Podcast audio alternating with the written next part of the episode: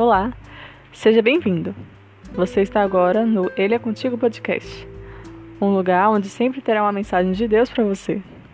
Não desanime, Jesus é contigo.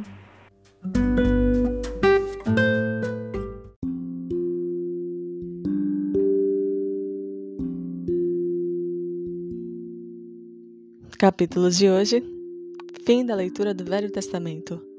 Use a Bíblia com o Novo Testamento sendo seu escudo e o Antigo Testamento sendo sua espada. Essa é uma frase de Fabrício Cruz. Chegamos ao final da leitura do Velho Testamento. Embora tenha sido uma passada rápida, espero que tenha ficado claro aqui algumas coisas. Primeiro, o Deus do Antigo Testamento é o mesmo do Novo. Um Deus de poder, de amor, cuidado e justiça, que pune o culpado para proteger os injustiçados, que consola, dá esperança e salva da morte. Segundo, Deus se apresenta como um Pai já no Velho Testamento.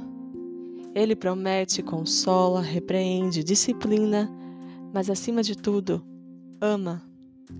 E mais, a promessa da volta de Jesus já estava em vários livros do Velho Testamento.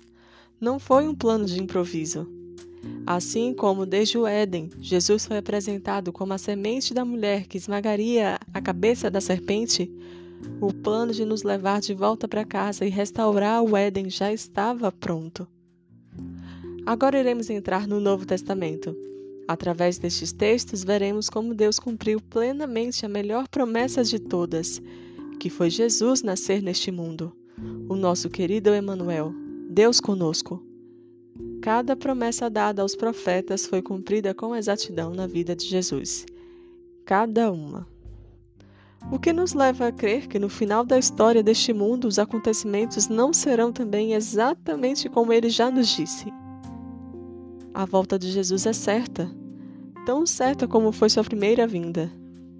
É uma promessa nascida no profundo do coração de Deus. E ele não costuma não cumprir suas promessas.